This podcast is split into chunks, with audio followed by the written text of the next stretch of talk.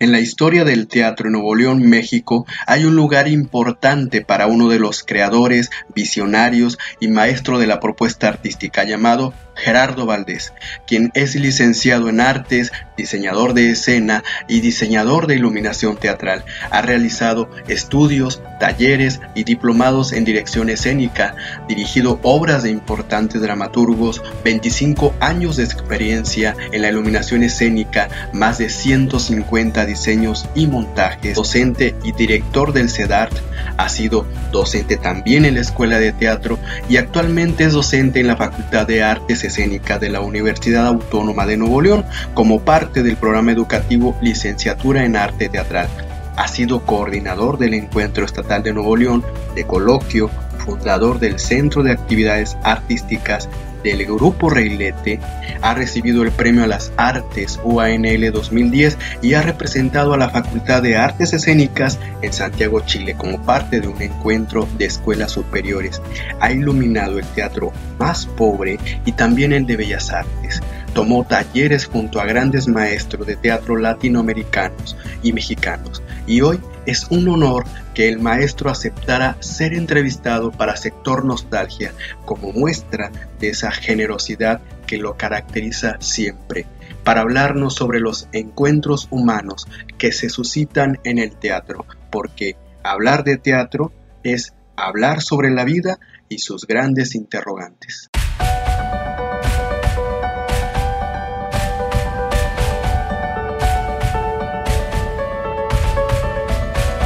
La verdad, la verdad, para llegar al éxito en cualquier asunto se necesita una cierta dosis de locura. A fin de cuentas hay que entender algo, que estamos hechos de la misma materia de los sueños y nuestra pequeña vida termina durmiendo. Mira, la mayoría de las personas prefieren las tonterías en lugar de la sabiduría. ¿Por qué?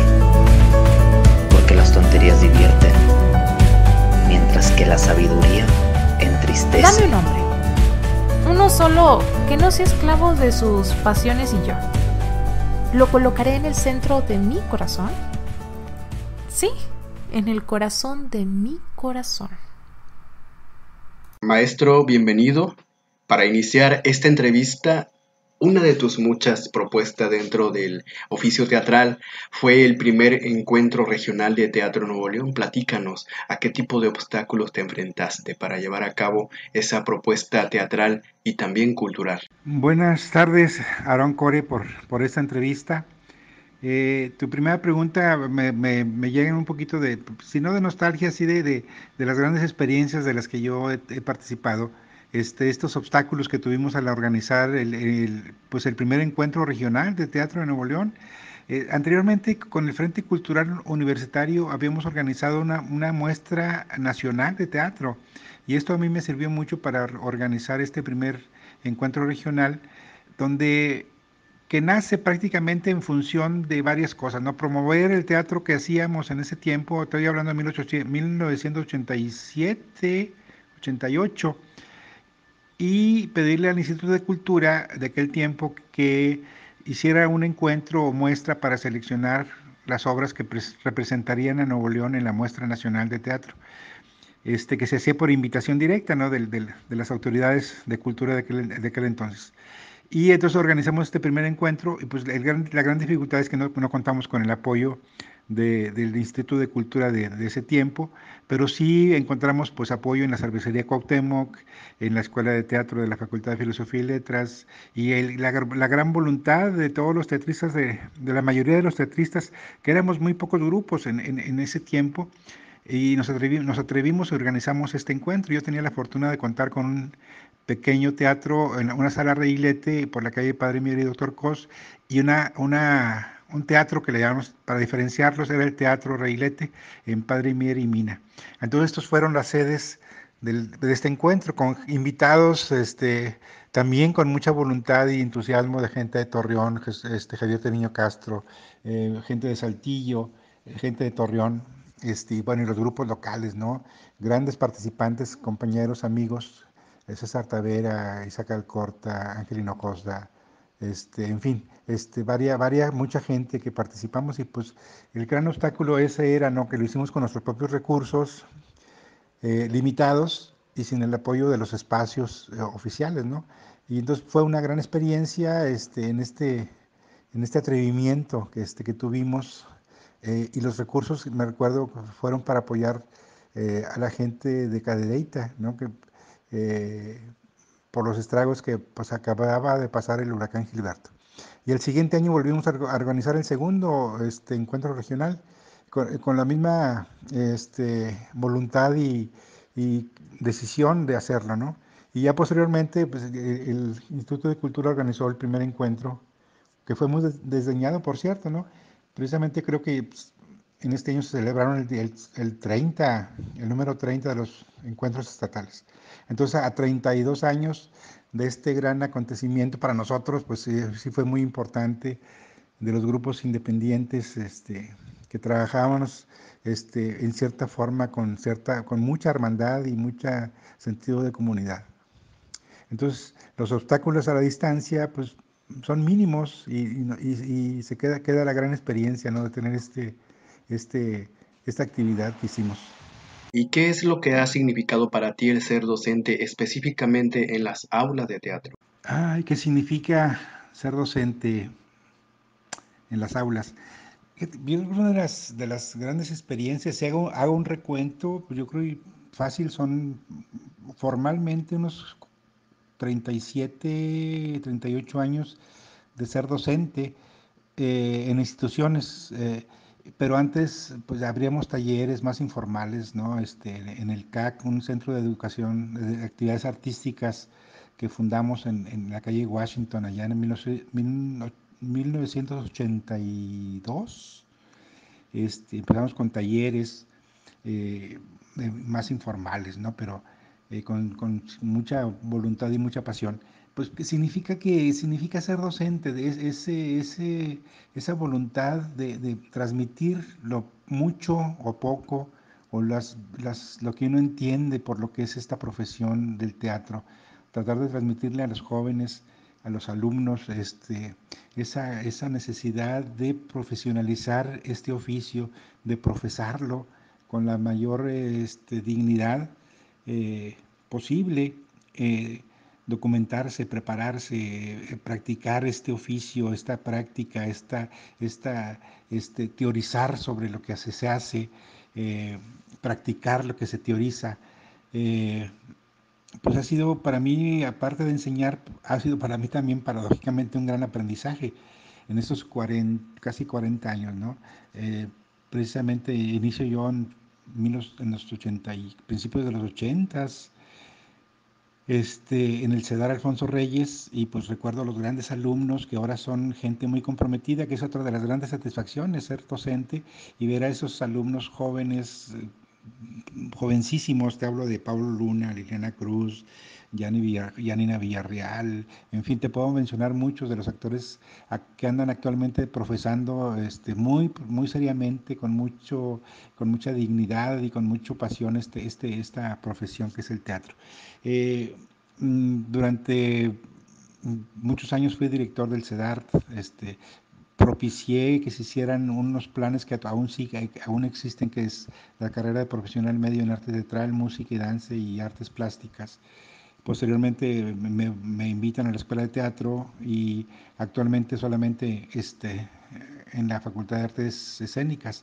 Entonces ver a los jóvenes eh, grupos de 20, 25 gentes y si ves a 5 o 6 de ese grupo que se van a dedicar seriamente a esta profesión, pues bienvenidos. Y si sabes que tú pusiste algo de ti o les entregaste parte de ti o los provocaste en ellos que que encenderles por ahí la llama de esta pasión del teatro, de hacerlo en los, mejor, los mejores términos, con, esa pasión que se requiere, con esa dedicación que se requiere, con ese sacrificio que se requiere, este, con esa necesidad de entenderlo, practicarlo, porque al fin de cuentas es un misterio el, el, teatro, la escena, desentrañar ese misterio y enamorarte y practicarlo. Entonces para mí es, es eh, mm, pues ha sido muy gozoso ser docente, es algo que, disfruto mucho, este, y, más que todo ver los frutos, es como decimos por ahí, no es como sembrar nogales, que no ves los frutos inmediatos, que ya los verás en años después, ¿no? Entonces es muy, muy satisfactorio para mí ser docente este, de, esta profesión. Eh, yo he aprendido mucho y he crecido mucho y he aprendido mucho y he aprendido tanto porque me gusta prepararme en, las áreas de actuación, de dirección, de iluminación, este, y tener una gran, tengo una gran fortuna de tener también una gran biblioteca en, mi casa que está a disposición y con la mayor disponibilidad de, pues se la comparto a los alumnos, ¿no? Una hemeroteca, una, una biblioteca también, tengo creo que bastantes, bastante material que me gusta compartirlo. Entonces, pues es una gran satisfacción enorme. Como persona yo he crecido mucho como, como ser humano, como maestro, este, y como, pues como docente, ¿no? Este, el compartir este, este conocimiento este, a los jóvenes que después se convierten en compañeros de oficio. Por cierto, el teatro como síntesis de todas las artes. Lo mencionabas cuando era tu alumno y lo sigues mencionando en cada entrevista. Destacas esa importancia. ¿Por qué es importante para el alumno o para quien esté en el teatro que lo tenga bien claro? E, el teatro como síntesis de todas las artes. Y, yo menciono, tengo muchas frases que me apropio y considero que pues, al apropiarse uno eh, pensamientos, ideas de otros, este, siguen siendo de, esas personas que los crearon, pero también ya son parte tuya, ¿no? Entonces, esta frase yo quiero pensar que es de Goethe, el teatro es la síntesis de todas las artes. Yo la, empleo mucho este, y le hago modificaciones, ¿no? Y, yo la uso mucho en, clase o lo digo cuando hablo de, de, de o de, producción escénica, ¿no? Este, así como digo que el teatro también es el, teatro del arte de la piratería, este, que se, piratea tantas cosas que después no sabe qué hacer con ellas, ¿no? Se roba de la música y no entendemos qué es tono, y la música entiende muy claramente qué es tono, y nosotros en el teatro batallamos eh, para entender qué es tono. En fin, muchas cosas que el teatro se roba y se lo adjudica, este, y, yo lo pongo mucho esto de que el teatro es la síntesis de todas las artes en contraposición, este, en lo que dice Grotowski, que solamente se requiere un actor y un espectador para que se dé el meollo del teatro, que es este encuentro entre dos seres. Y por lo contrario, en el polo opuesto también es la síntesis de todas las artes, o sea, cómo el teatro se puede fundar en, en, una línea desde lo más mínimo y elemental que es el encuentro entre dos seres humanos, el actor y el espectador, o donde vemos a las, todas las artes sintetizadas en el escenario. ¿Sí? La pintura, la escultura, la música, la danza, todo, todo lo podemos ver conjuntado en el, escenario. Entonces, y la importancia para que eh, se tenga esto muy claro, pues es, es que todo depende de todo, nada, está nada existe por sí mismo en, escena, todo está en función de la puesta en escena. La iluminación, la escenografía, la escenofonía, la actuación, el trabajo de dirección, por sí mismo no tiene valor. Tiene valor en su conjunto, en su totalidad, ¿no? En esa síntesis de todo. Eh, porque al fin de cuentas, por eso llamamos montaje, ¿no? Este, es como el pastel de hojaldre que vamos poniendo capas y capas y capas y capas para entregarlo al, público, al mundo, para entregarlo. Aquí está nuestro trabajo. E, esta es la síntesis de, de un tema determinado, de del trabajo de meses que se sintetizan en, un espectáculo de una hora y media, donde pueden tener, todo tiene que estar engranado para que se dé el fenómeno y el, esto que decía en la primera pregunta, ¿no? que se dé el misterio de la escena de una forma, eh, en esa triada, que yo insisto mucho también, que es este, que sea el, lenguaje como, como hecho escénico, que se aprecie y que se domine una técnica, y que aspire a ser una poética, o el teatro aspira a ser un arte. Es una, el teatro es una actividad humana que aspira a ser un arte y muchas veces afortunadamente lo es.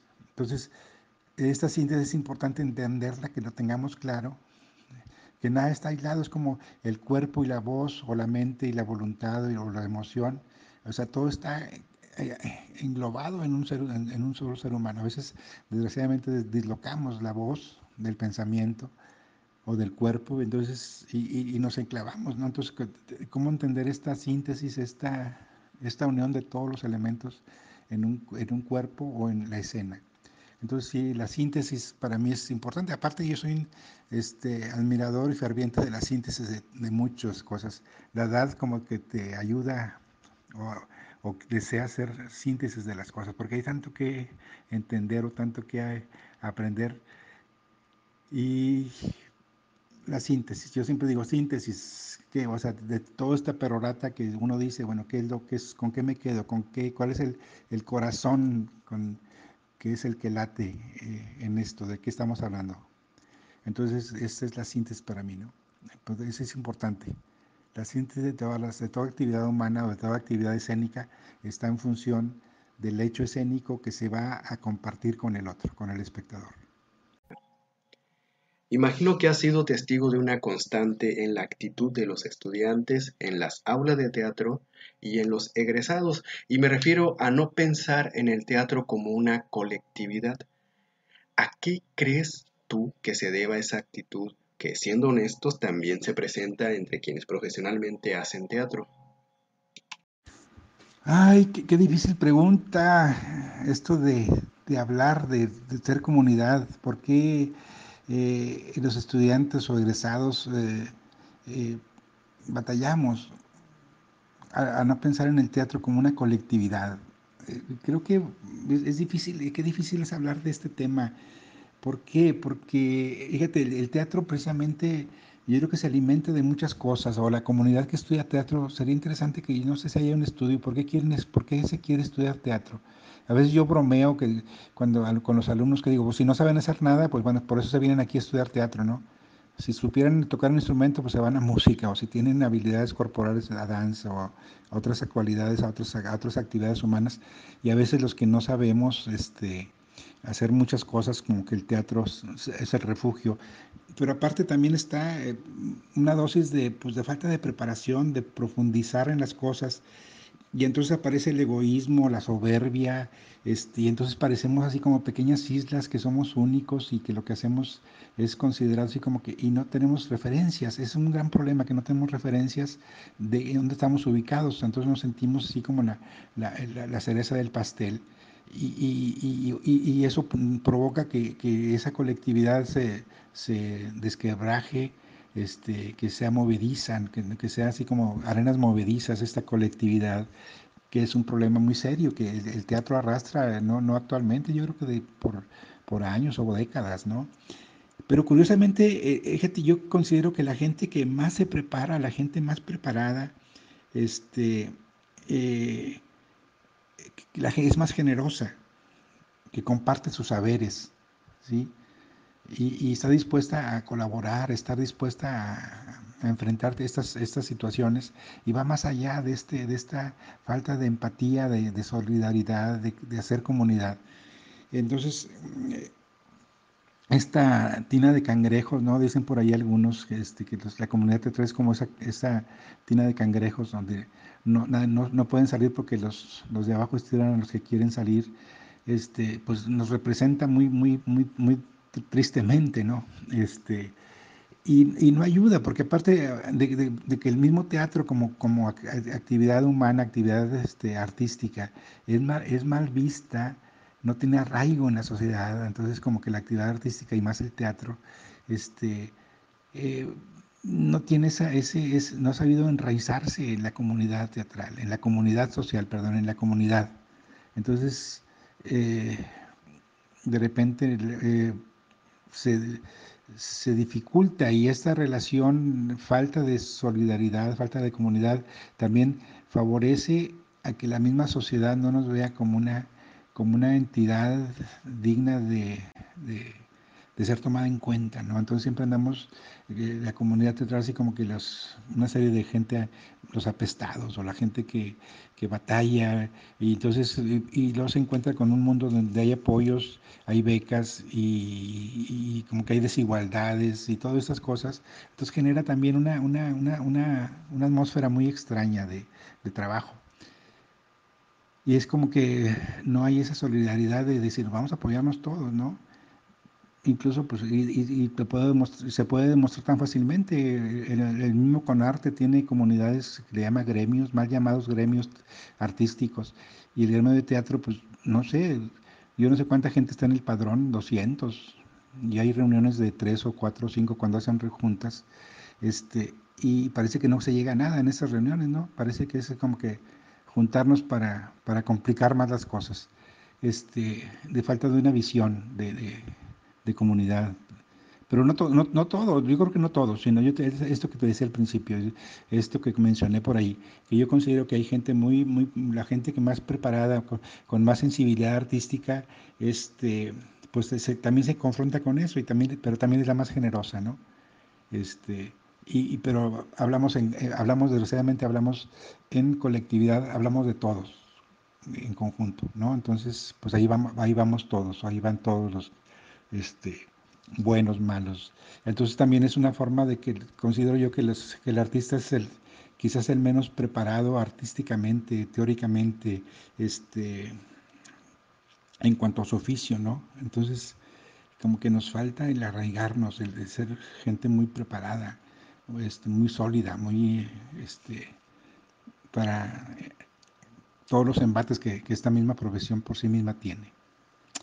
Pero bueno, yo creo que es una, tarea pendiente, una asignatura pendiente que, uy, espero que un día la podamos solucionar y que la tengamos ahí pendiente como una, una tarea este, de urgencia, solución, de urgente solución. Y considero también, maestro, que es inevitable reflexionar sobre esta nueva realidad virtual. ¿Cuál es tu percepción sobre el modo en que se está enseñando y el de hacer teatro virtual también? Pues sí, tienes toda la razón con esta pregunta, ¿no? En esta nueva realidad virtual.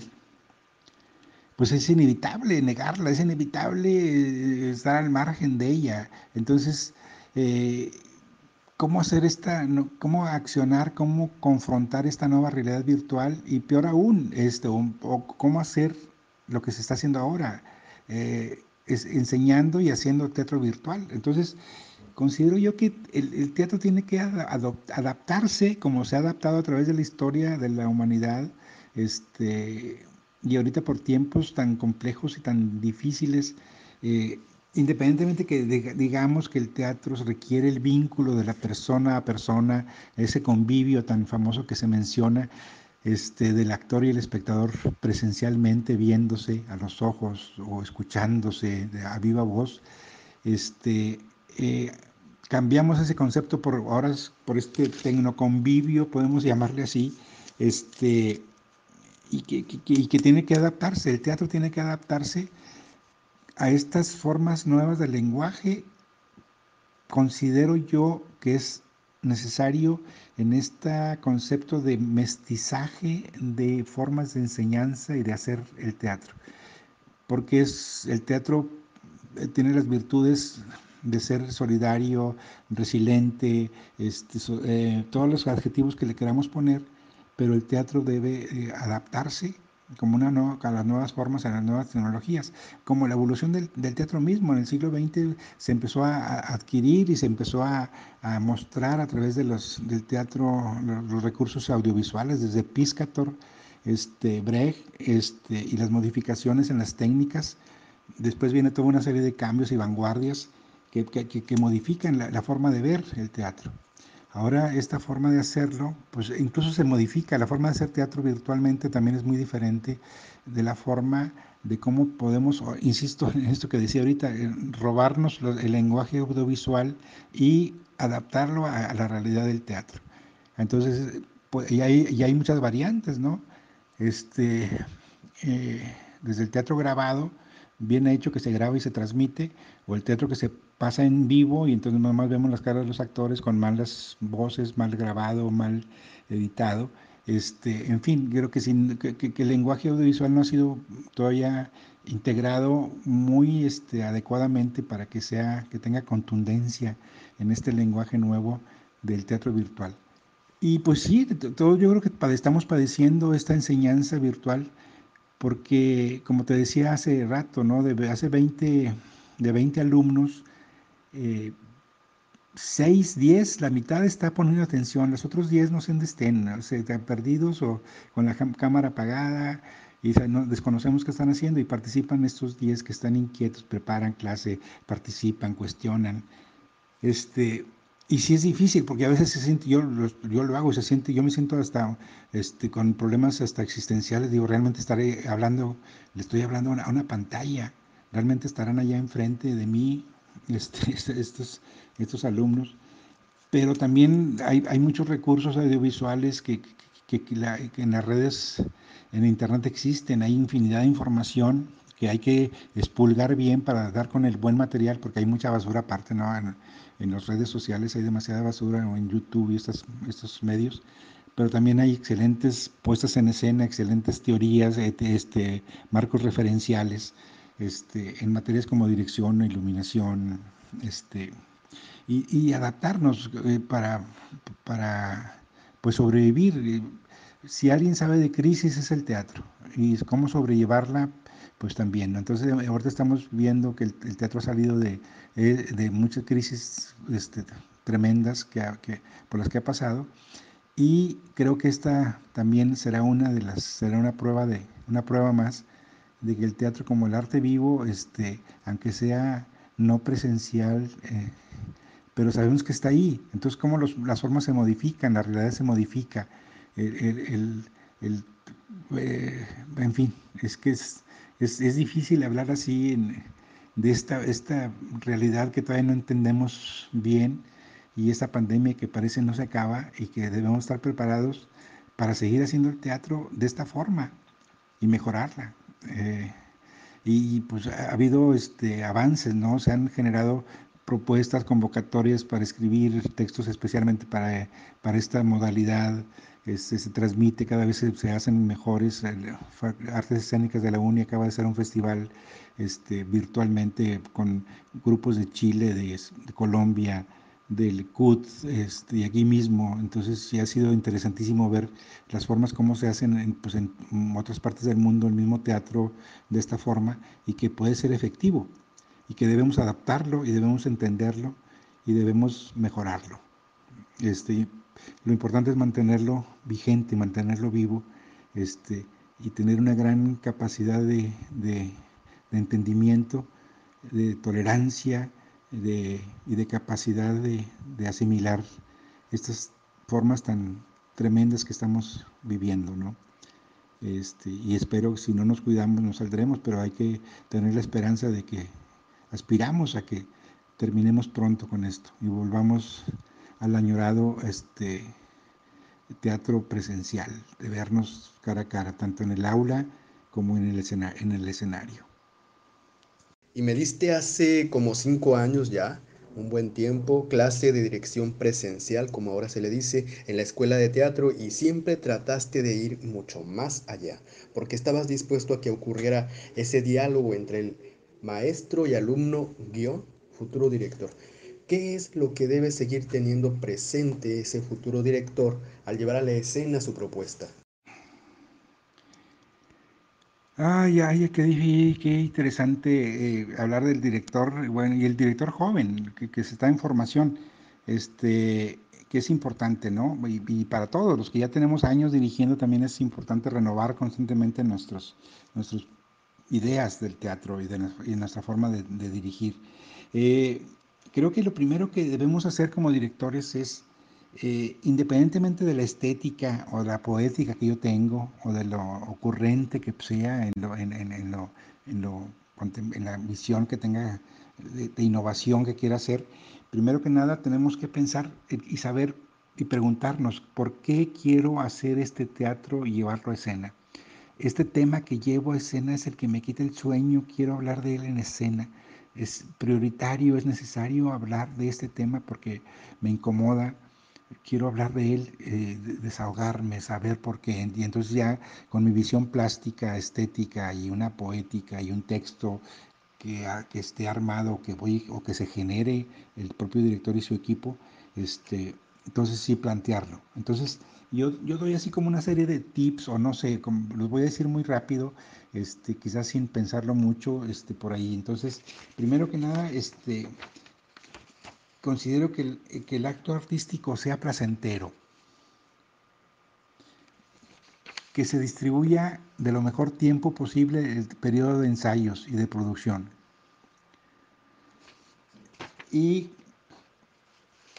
que todo el mundo defienda su trabajo con talento, con entusiasmo, que al público sea tratado, que hay que tratar al público como, como seres inteligentes, que la obra domine el sentido común y lo más obvio, que parecería obvio este, si digo que la obra se sienta, que la obra se entienda, que la obra se vea, que la obra se escuche o que se oiga, ¿no?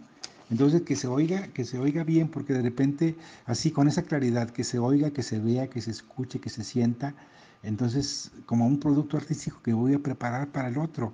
Nadie prepara en su casa una cena eh, o una mala cena quemada o chamuscada para los invitados, ¿no? Entonces yo creo que hacemos la mejor cena posible para cuando tenemos invitados especiales.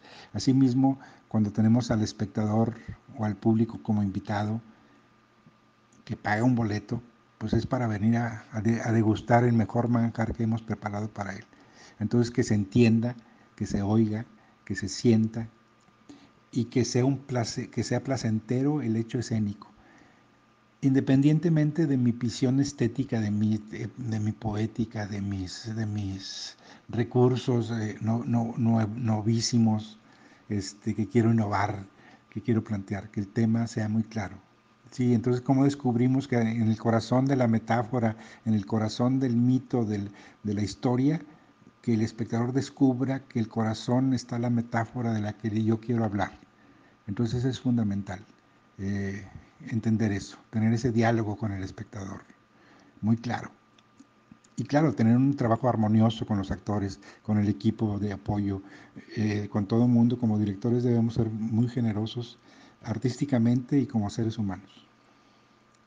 Porque al fin de cuentas es un acto de creación colectiva, donde el, director lleva la batuta. ¿no? El, director, yo lo menciono mucho, esta, esta imagen del ciego que conduce a otros ciegos. Entonces, este, y con un pie en el precipicio, pero quizás algo, lo algo le diga, por aquí no, esa mántica que el director debe poseer, ¿no? esta capacidad de, llevar a buen fin un proyecto que, que lleva meses trabajándose.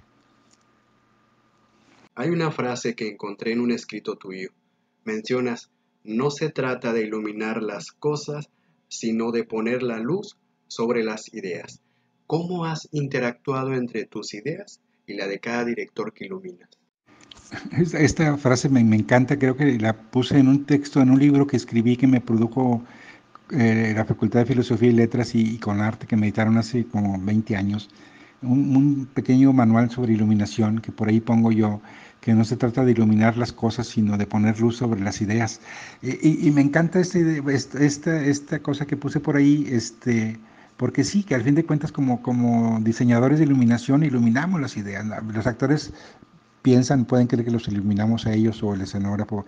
Iluminamos el espacio, al fin de cuentas, iluminamos, pero iluminamos la idea del concepto de las cosas, ¿no?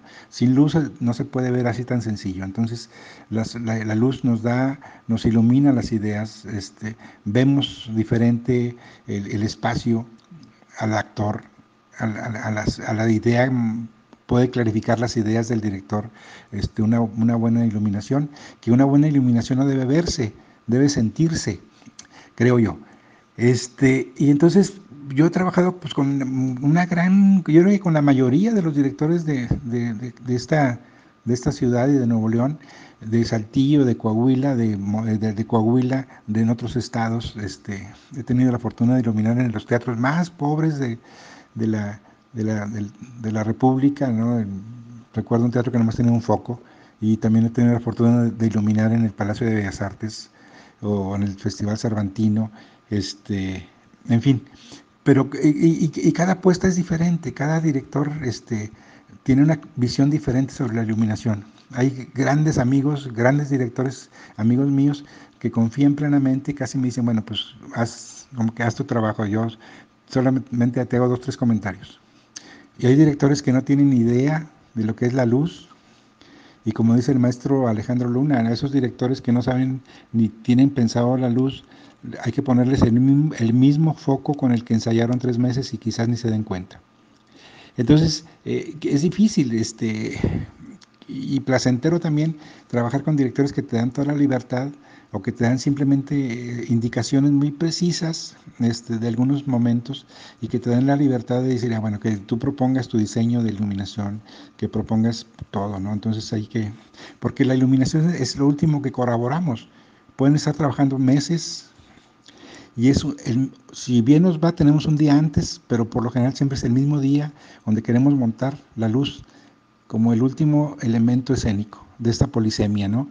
Es el último elemento y ese día el escenógrafo sigue poniendo la escenografía, los actores quieren ensayar, el director quiere ver escenas, cómo se ve. Entonces, ellos, por eso siempre hay que pedir tiempos para montaje, respeto para el montaje de iluminación y tener tiempo para grabar y hacer hasta un ensayo técnico y se puede dar. Entonces yo he logrado hacer una especie de síntesis en mis montajes de iluminación y planteárselo al director este, en una sesión previa, ¿no? Entonces, este, eh, y sí, hay, hay una relación eh, muy cordial con la mayoría, este, y que pues cada, como cada montaje es diferente y cada director es diferente, pues es una experiencia nueva, entonces no podemos, este, la misma obra que se presenta en diferentes espacios, ¿no? Tenemos que solucionar y tener un diálogo con los creativos de las otras áreas, como el escenógrafo o el vestuarista, para ver los colores del vestuario, de la escenografía, ver los rebotes, cómo va a funcionar este, y, un diálogo este, pues, profesional eh, y de, respeto creativo con el director, ¿no? Este, respetar sus ideas, pero también este, plantear tu propio proyecto lumínico o tu diseño lumínico para que, que empate que esté en función de la puesta en escena. Entonces yo creo que yo he tenido grandes compañeros directores que hemos hecho este, magníficos, magníficos este, trabajos y encuentros de trabajo. Entonces, no sé, espero responderte tu pregunta. Está, es un tema bastante apasionante. Precisamente que tocas el tema del tiempo. ¿Cuál es tu sentir sobre la pérdida de los viejos maestros, amigos del teatro y del arte latinoamericanos, mexicanos y nuevolonienses también?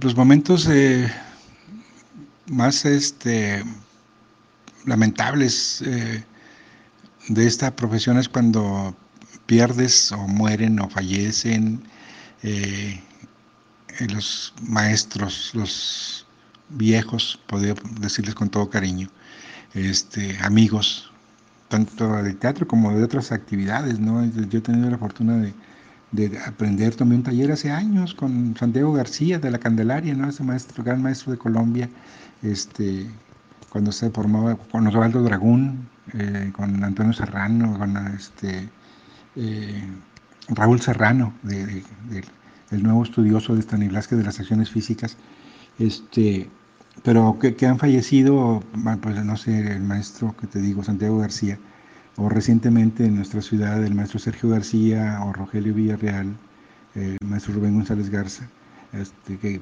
aparte de ser grandes maestros, grandes amigos, este, pues la, pérdida es, que, aparte que es irreparable, se pierde esta, esta visión de estos maestros, esa pasión del teatro como una, una forma de vida, como un proyecto de vida, este, que, anteponen el teatro y la, y, la actividad artística ante, ante todo ante los avatares de, de, las, de los falta de recursos o la abundancia de recursos o que, es muy, no es muy común en este medio, pero que también se da, este, pero que eh, hacer el teatro de, de todas las formas posibles y hacerlo a pesar de haya o no, o sí, recursos. Este, para llevarlo a cabo. El clásico ejemplo era el maestro García, que podría tener una producción muy, muy, muy elaborada, o con pocos elementos podría ser también grandes montajes. Pero su vida estaba llena de teatro, su pasión era el teatro, este, y esa pasión afortunadamente la me la transmitieron a mí, el maestro Julián Guajardo, que fue uno de los primeros maestros que yo tuve, eh, aquí cuando en Monterrey yo muy joven, muy joven, o el maestro Sergio García, que fue mi maestro de actuación, de dirección, y me apoyó mucho cuando yo me inicié en la dirección, o al abrir la sala Reilete, la primera sala Reilete, este, me ayudó, me regaló las butacas que que tenía o que le sobraban en la sala de Meyerhold. Estuvo Rogelio Villarreal, que siempre me, insistaba, me insistía mucho en que, que yo tenía eh, cualidades o vena, me decía, ven, tienes vena para dirigir, tienes mucha intuición para dirigir, y no dejes de dirigir. Entonces, eh, pues al sentir esa gran pérdida es como que pequeños huecos vacíos que ahí están, este, que se llenan con su, con su presencia, ¿no? con su recuerdo y su presencia eh, inacible, pero que, que, ahí está, ¿no? está latente. Entonces, pues desgraciadamente es el ciclo que, que se cumplen, este, pero pues la fortuna de haberlos, haberlos tenido y haber aprendido mucho de ellos. Por cierto, vi en una publicación de tu red social, en tu biblioteca, que tienes un lugar especial para un erudito autor que colocó a Shakespeare en el centro del canon occidental de la literatura. ¿Dónde has colocado tú a Shakespeare a lo largo de tu vida? Esta es... Sí, tengo la fortuna de tener varios libros de cabecera y este al que te refieres, quiero pensar que es a, este libro de Harold, Bloom, de la invención del humano, ¿no? Donde disecciona todas las obras de Shakespeare, o la mayoría de las obras de Shakespeare, y al mismo Shakespeare, ¿no? Entonces, eh, con esta gran máxima, donde consideramos o considera, yo también lo considero, que no hay categorías o no debe haber categorías en el teatro, porque el teatro, teatro habla, habla de la vida, o es el arte de la vida, y el teatro habla de la vida. Entonces, desde ahí eh, partimos eh, de que Shakespeare, como se dice por ahí, lo escribió todo. Entonces,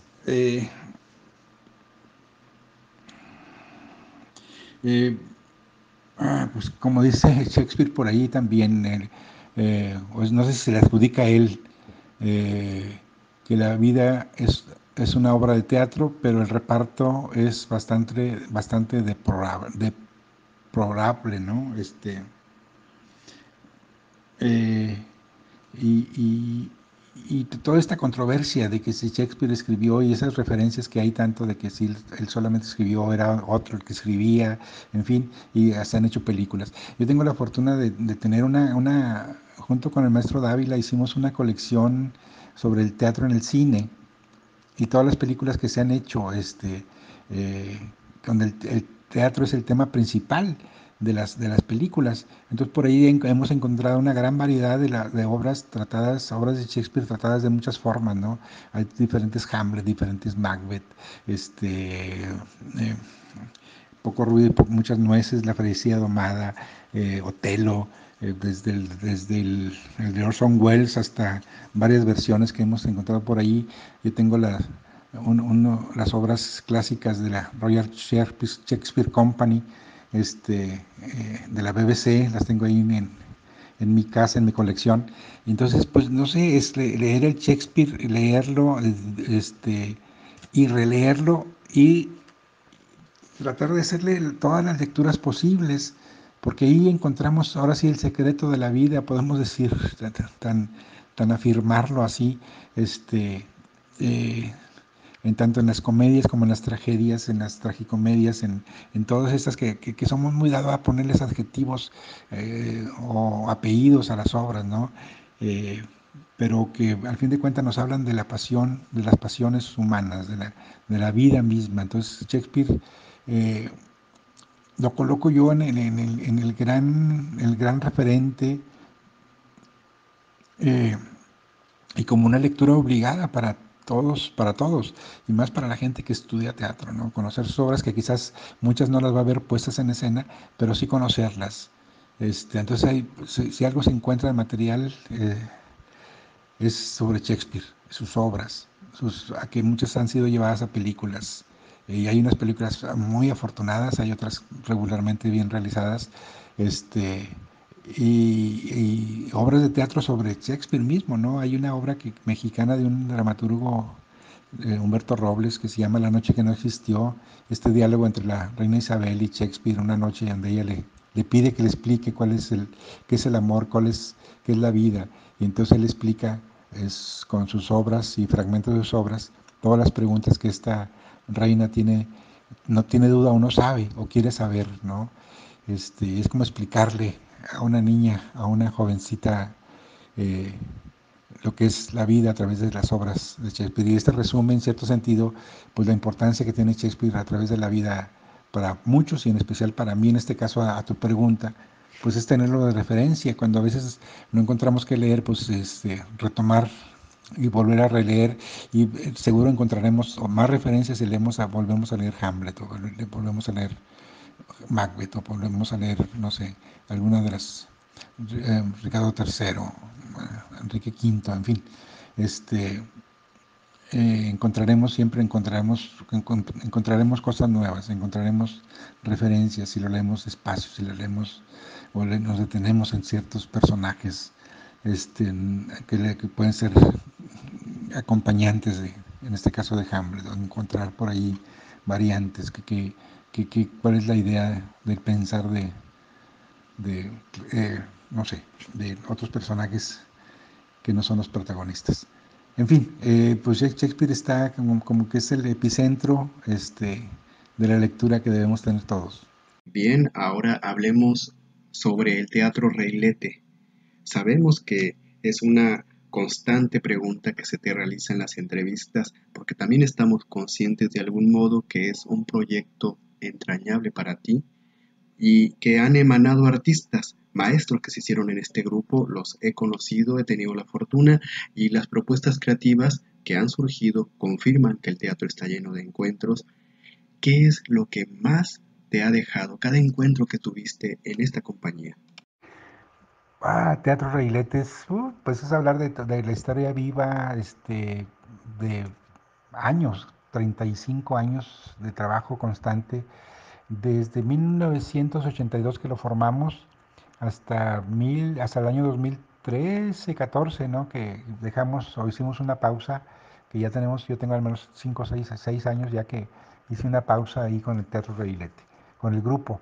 Pues eh, pues como proyecto fue, fue necesario al hacerlo. Entonces en el 1982 en la calle Washington abrimos un grupo de, actores, bailarines, músicos, este, un centro, el CAC, que era, fue muy famoso en su tiempo porque no había teatro de la ciudad, no había centros de reunión. Entonces se convirtió en un centro de reunión, este, una pequeña sala que tenía actividad todo el año obras de teatro, recitales em, poéticos, recitales musicales, en fin. Eh, y ahí nació el, Teatro Reilete, el grupo, como grupo. Entonces, eh, pues entrañable en el sentido de que ahí se fomentó la, experimentación, este, los primeros viajes, las primeras giras, eh, grandes amistades. De hecho, incluso me atrevería a decir que mucho de lo que tengo eh, cosas materiales, pues se lo debo a, Teatro Reilete, ¿no? Al trabajar, al trabajo este, constante de, del 82 al 2013, pues son 35 años, creo, ¿no? Si mal sumo yo. Este, y después nos trasladamos a, la calle Padre Mier y que para sostener las actividades del Teatro Reilete fundamos este, un café teatro que era, fue el Mesón del Gallo este, y sostenía las producciones que hacíamos en la sala Reilete en la segunda planta eh, y después hicimos otro teatro más, más grande. Eh, los encuentros pues han sido vitales. Sí, yo creo que encontrarme y tener la, la, fortuna de haber dirigido a grandes actores eh, de la escena de los años 80, 90, al maestro Raúl Morantes, Esther Galván, Josefina de la Garza, Víctor Martínez, Liliana Cruz, eh, pues no sé, Ricardo Garza, es que tantos, tantos que formamos Teatro Reilete. Eh, por, por, muchos años, por muchas décadas trabajamos ah, con mucha armonía y con mucho trabajo y con mucho eh, con mucha aventura. Este, yo creo que éramos bienaventurados los miembros de ese, de ese grupo y que de hecho ahí nacieron, de ahí nació, como dice Leti Parran, ahí nació la percha, ¿no? En, en, el centro del CAC, como parte de las actividades que teníamos. Este, pues es que tu pregunta suena así como que eh, estos encuentros, eh, quiero pensar que son encuentros más humanos, ¿sí? eh, humanos con el arte, con la actividad teatral, con la profesión, con el placer y la, bendición de tener esa fortuna de ser, hacer en, escena lo que uno quiere, lo que uno piensa. Entonces han sido evoluciones interesantes. En los años 80 éramos hace un teatro muy social, muy combativo, eh, de denuncia, de, de, textos así muy, este, muy este, aguerridos, ¿no? Y después ya, ya pasa el tiempo y hacemos un teatro más de, diálogo, de, condición humana, de, la fragilidad de las relaciones humanas. Este, y todo siempre con un gran, una gran este, armonía de, gente eh, y una preparación y una, una consolidación como, como, como artistas, la mayoría, ¿no? Cada producción diferente, pero cada producción lo mejor, dejando en el escenario lo mejor de, de todos. Te hablo de producciones desde ratas, ratas, ratas en la gran sala del Teatro de la Ciudad o La Chunga, temporadas larguísimas, este, historias íntimas del paraíso que rebasamos las 100 funciones, teatro infantil que llevamos a todos los municipios. Nos faltó siempre, yo digo que me faltó Miren Noriega, que es el único municipio que no conocí, o giras regionales, ¿no? De tener la fortuna de llevar nuestros trabajos a Tijuana, a la Ciudad de México, eh, hace temporadas, pequeñas temporadas en, en, el, en la orientación, en la gruta este, a Mexicali, a Ensenada, a Chihuahua, a, Tampico, en fin, a Durango.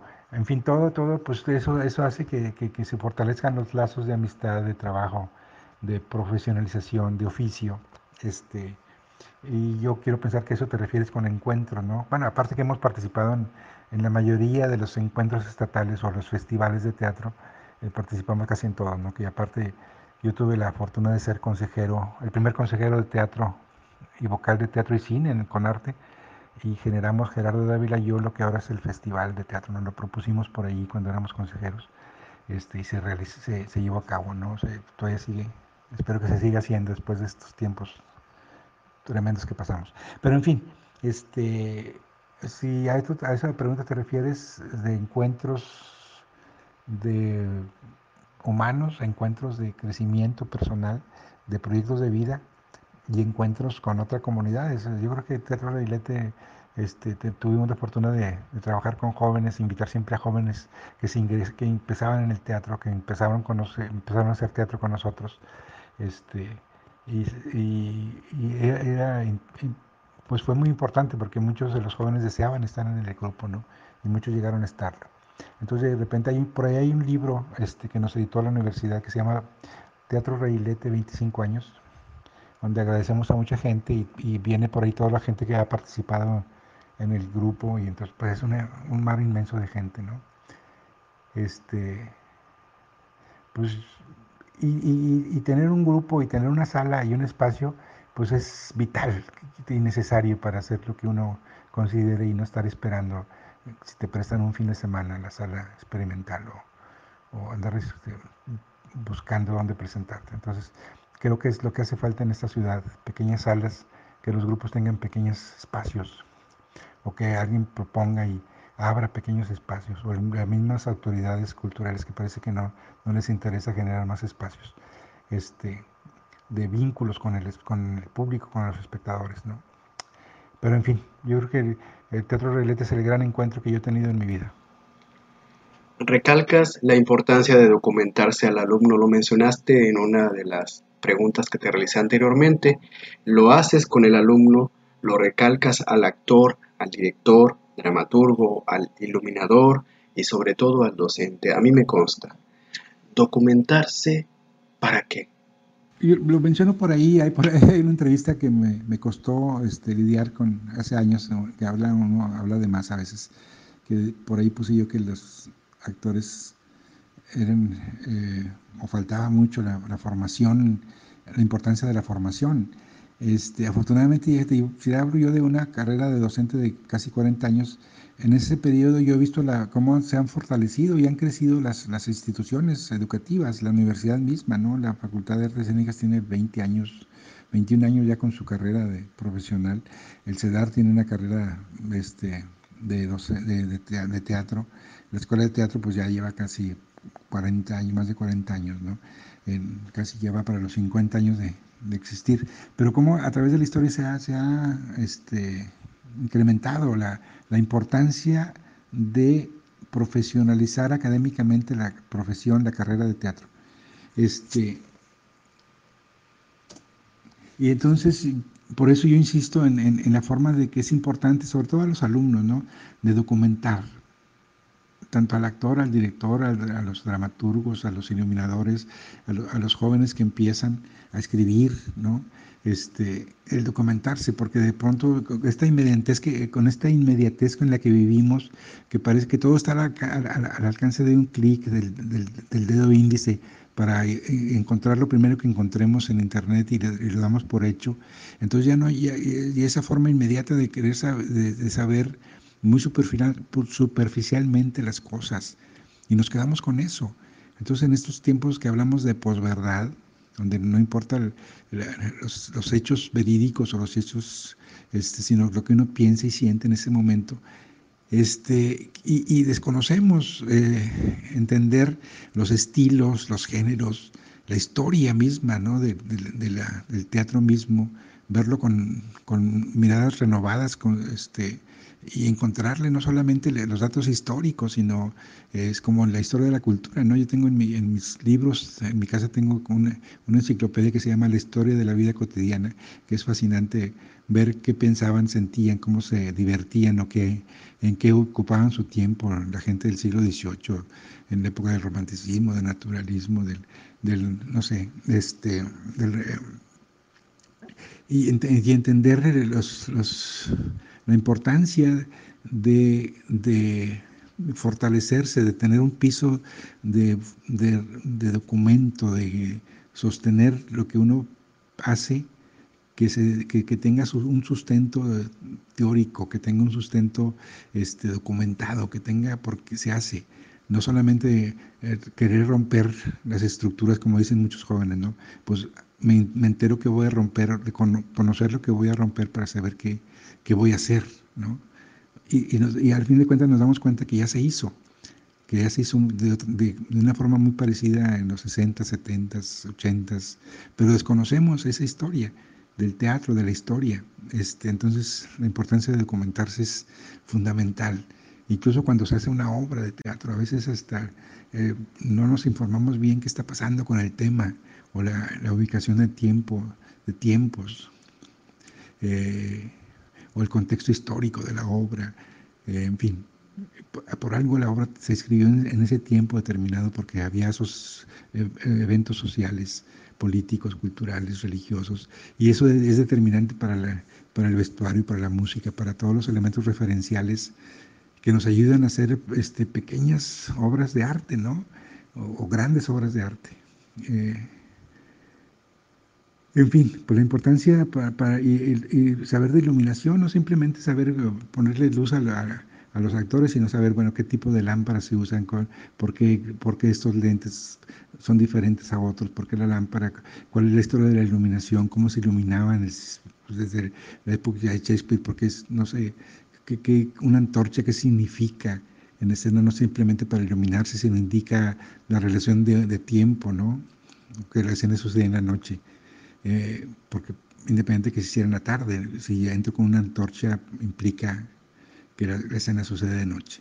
Y así como se, iluminaba en el barroco o en el romanticismo, cómo el teatro se, se recurre a los espacios cerrados y cómo se utiliza el invento de la bombilla eléctrica inmediatamente. Y, y hay datos, datos si uno se documenta, encuentra datos tan importantes y curiosos, ¿no? En 1902 hay un dato en Londres, en un teatro, donde anuncia, por ejemplo, invita a la gente que vea una obra de teatro iluminada con luz eléctrica.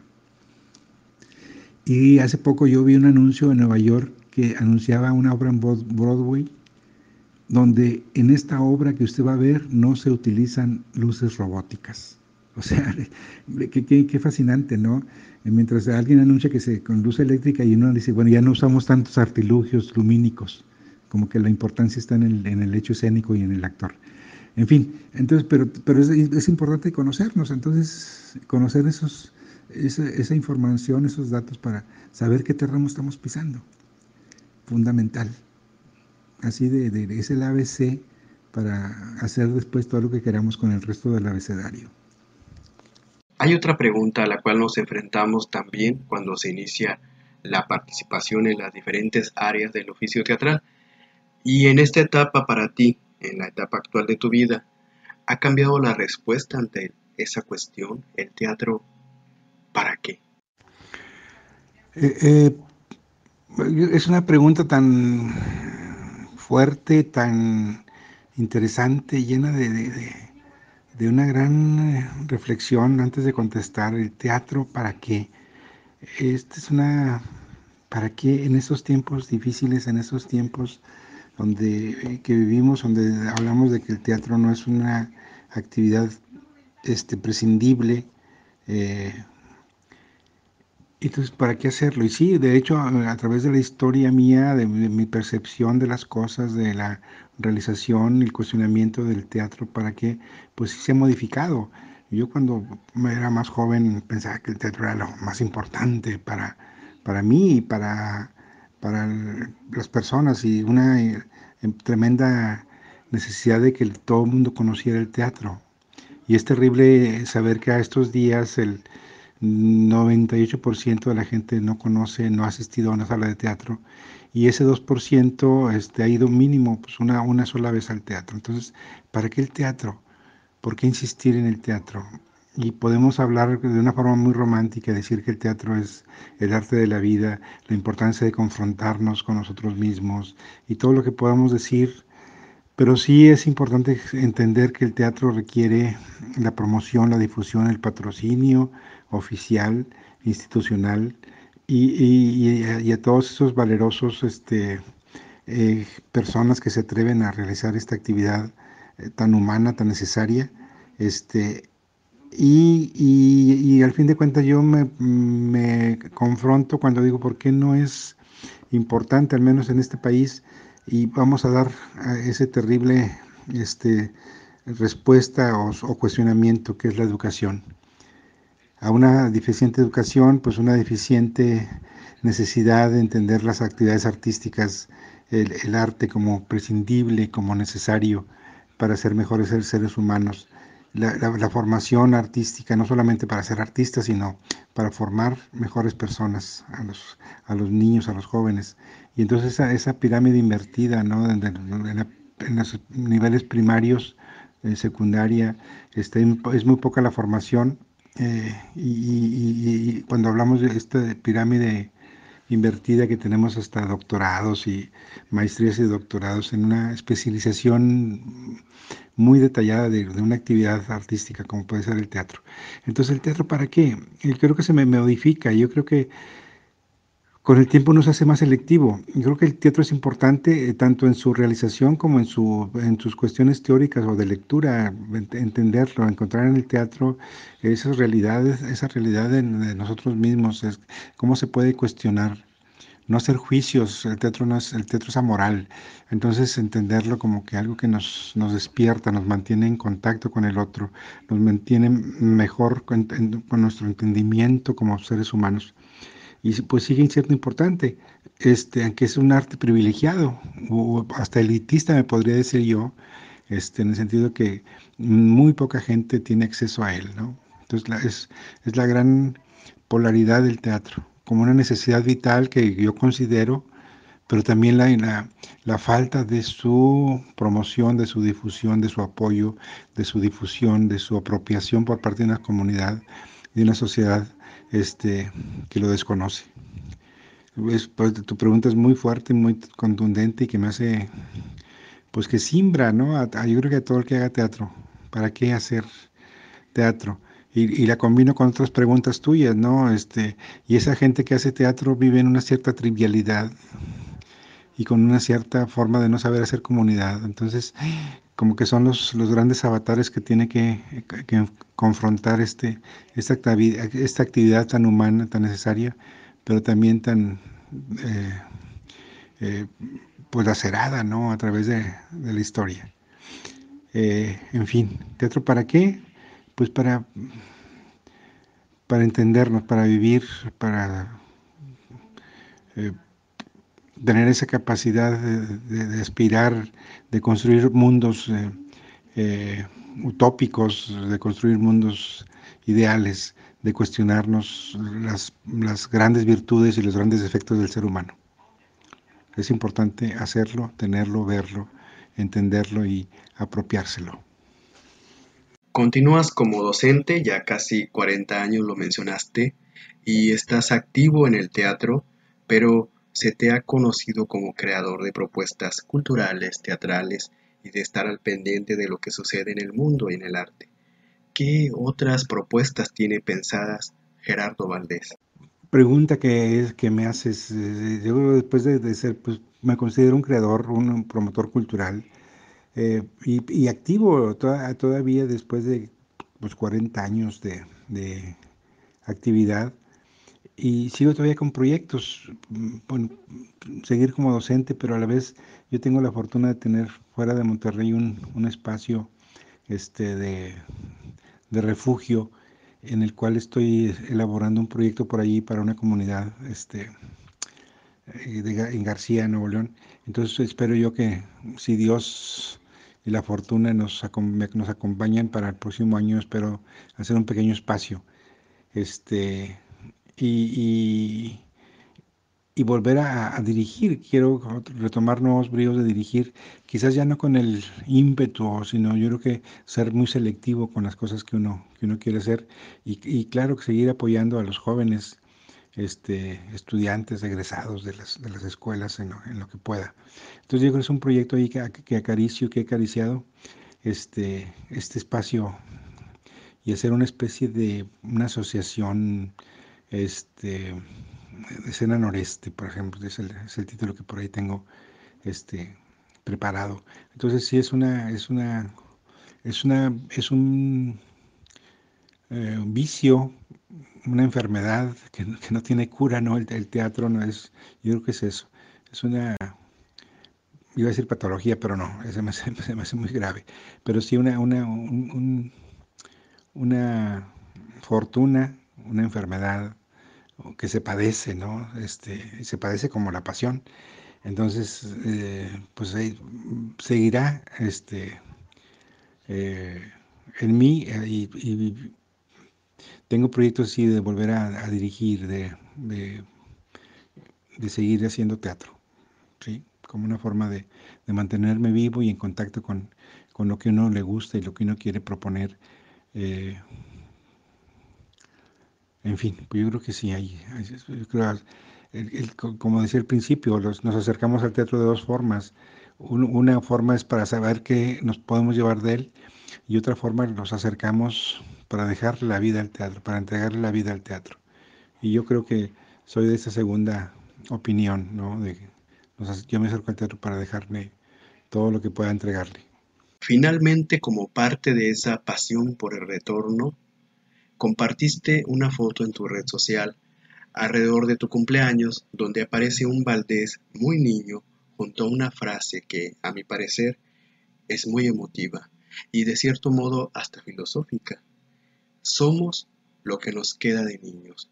Sí, Core, eso es una, es una frase muy, muy contundente, ¿no? Que para mí esto de que somos lo que nos queda de niños, somos lo que es ese resto este, de existencia que nos, que nos precede a nuestra infancia.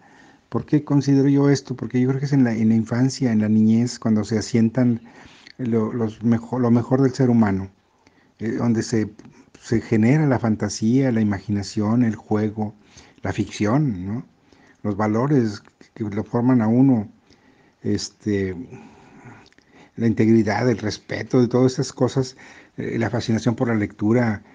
Eh, entonces, lo mejor de nosotros nos puede, nos sucede en nuestra infancia y de ahí depende, creo yo, en este, nuestra juventud y nuestra vida adulta, eh, nuestra forma de accionar o de ser, eh, va a depender de, esas bases, de esa, de esa forma eh, que, fundamos o que nos fundaron en, esa etapa de nuestra vida, consciente de que los, los niños no son adultos pequeños ni son los seres del mañana, sino son, son niños de ahora que sufren, viven, padecen la misma realidad que los, que los adultos. Entonces, no hay que ver a los niños eh, eh, así, ¿no? Sino protegerlos. No sé, es que es ponerles atención, la importancia ¿no? de, la, de la infancia, de la niñez, los traumas que se quedan marcados en, la niñez nos acompañan hasta adultos, o los momentos más felices que uno recuerda son en el, regazo materno, eh, el respeto, el, el, amor filial, fraternal con tus hermanos, con tu familia, con tus amigos, tu, tu paso por la escuela, tus primeros pasos de las lecturas, el descubrimiento de tantas cosas que uno descubre con una avidez. Y, y, el problema es que yo hablo de mí, entonces yo tuve esa fortuna de haber tenido esa, esa infancia, eh, pues yo diría que maravillosa, sí, en un pueblo del sur de Nuevo León, este, donde no había televisión, entonces había solamente la radio y la radio a través de la radio, el escuchar programas, radionovelas, despertaban una imaginación impresionante, ¿no? Que todavía este, me, fascina escuchar todavía radio, ¿no? Por ejemplo. Entonces, pues sí, es una, es una, pues una forma de, vida, una forma de, entenderla, así como percibimos la vida nuestra, yo creo que es a de esas raíces de la infancia. Eh, y, el teatro uno también lo descubre en esas fantasías de niño, en esa ficción de jugar con, con toda con toda naturalidad, pero a la vez estamos fundando un mundo, ¿no? Y creemos en él.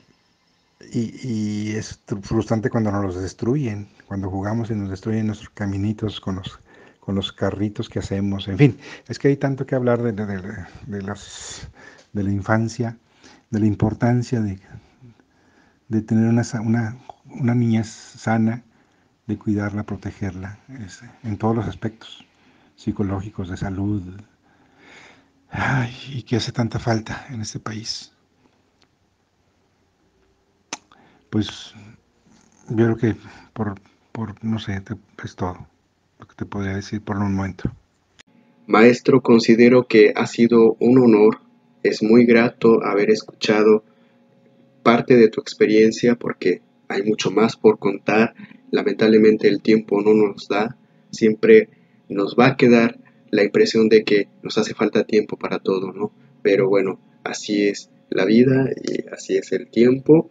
Agradezco mucho la oportunidad de que hayas compartido tu experiencia a través de este medio, a través de Sector Nostalgia.